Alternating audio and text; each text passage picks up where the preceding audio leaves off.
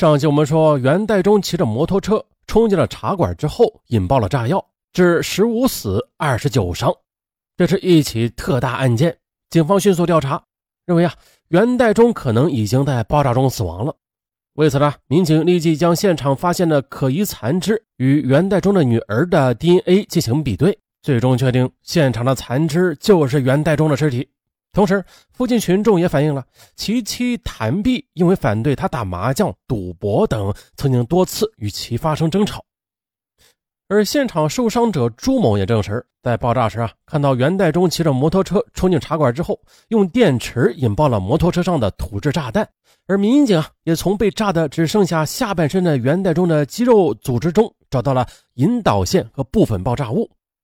在现场勘查中发现的炸药成分和电雷管残片、电池、电线等引爆装置残片，与在袁代忠家中查出的是相同的。那这些都证明了幺幺幺八爆炸案的凶手就是袁代忠。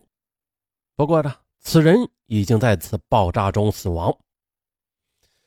在接连的好几天的淅淅沥沥的小雨，洗净了空气中的血腥味儿。地上的人体残肢、血液、玻璃碎片也已经清扫完毕。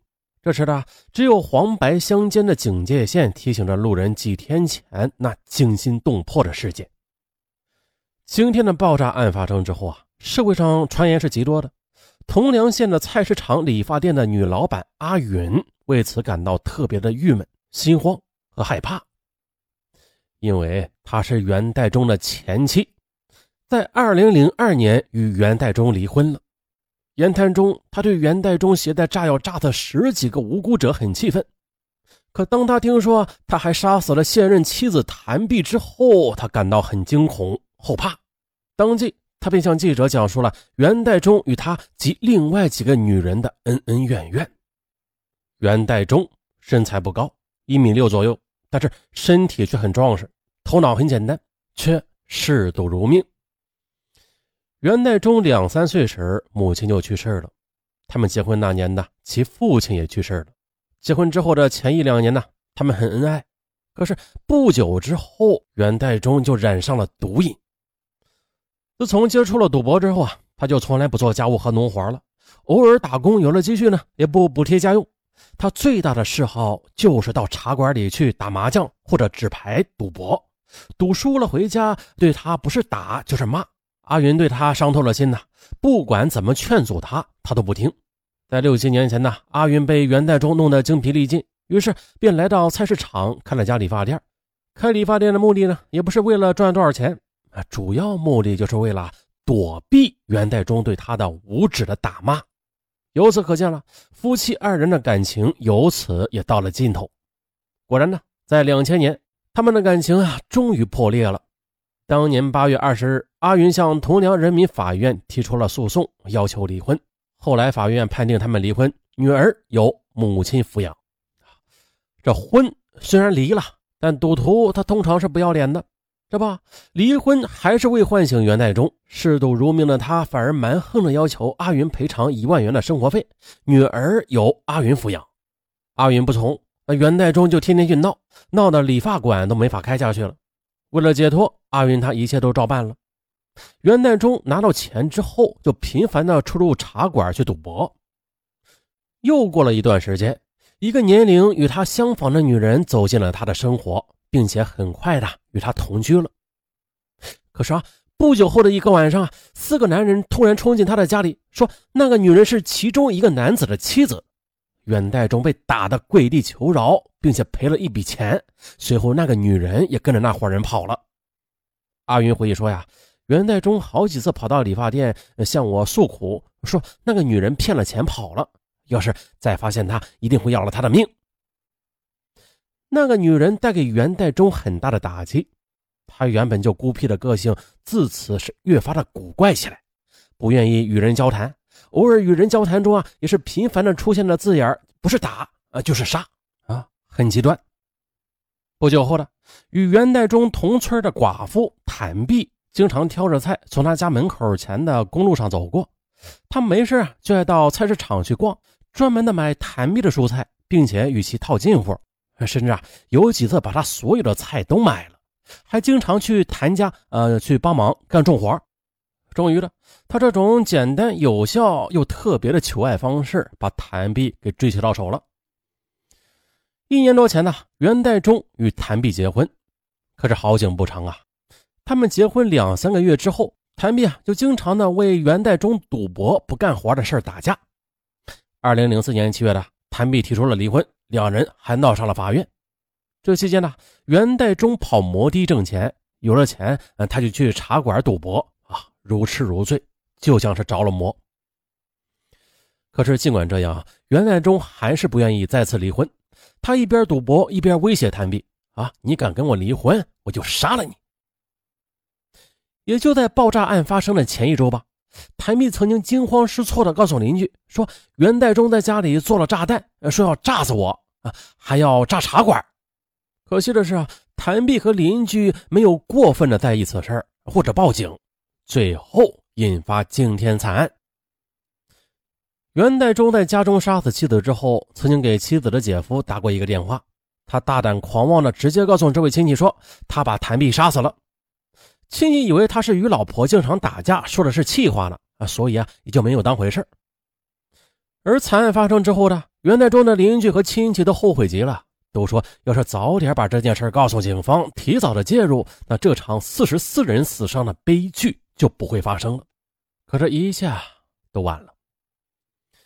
袁代忠离婚之后呢，未尽抚养义务，但是却很牵挂十三岁的女儿洋洋。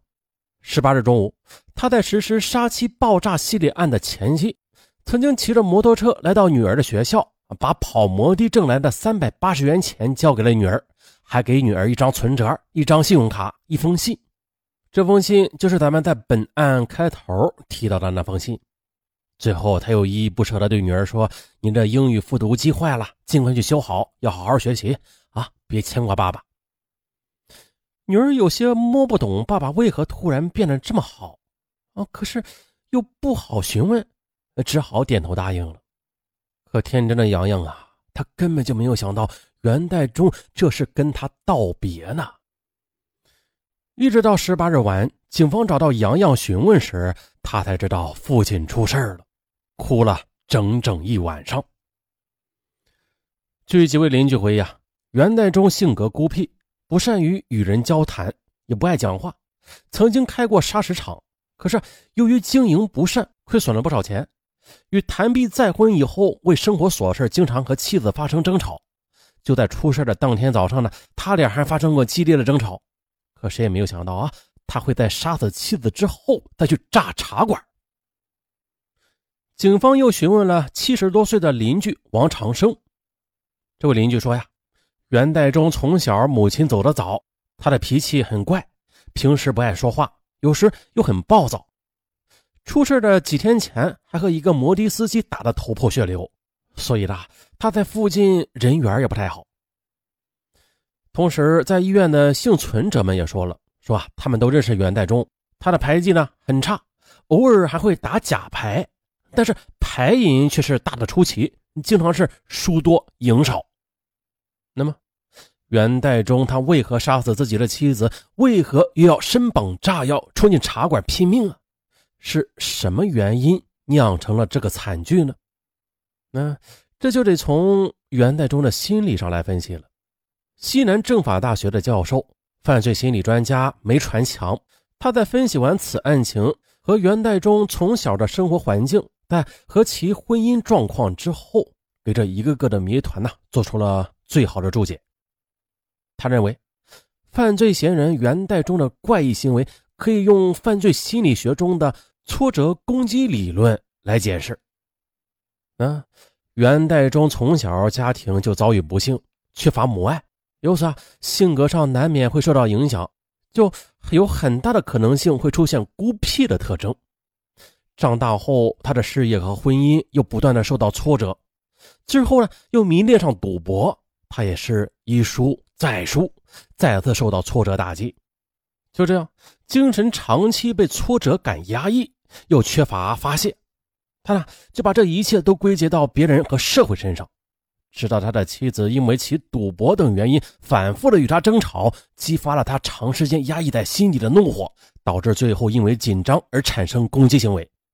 可是呢，在杀妻后，他并没有从愤怒中解脱出来，说白了就是还没有发泄完，他还想继续发泄。他知道杀人的后果就是死，这时候他不怕了，反而产生了报复念头。他呢，就是想多拉几个人为自己陪葬。于是他选择了经常赢他的钱、经常嘲笑他的赌友们作为最终的目标。啊，这就是啊，他为什么选择爆炸茶馆制造这么一起惊天血案的心理层面的最重要的原因了。啊，一个心理健全的人，他是不会做出这样丧心病狂的事儿的。还有就是本案中呢，很重要的一个环节就是赌啊，如果没有赌博，相信啊，他也不会走到这一步。所以说这个赌啊，真的，嗯，下一期的节目还是与赌有关系。好了，今天啊就到这儿吧，拜拜。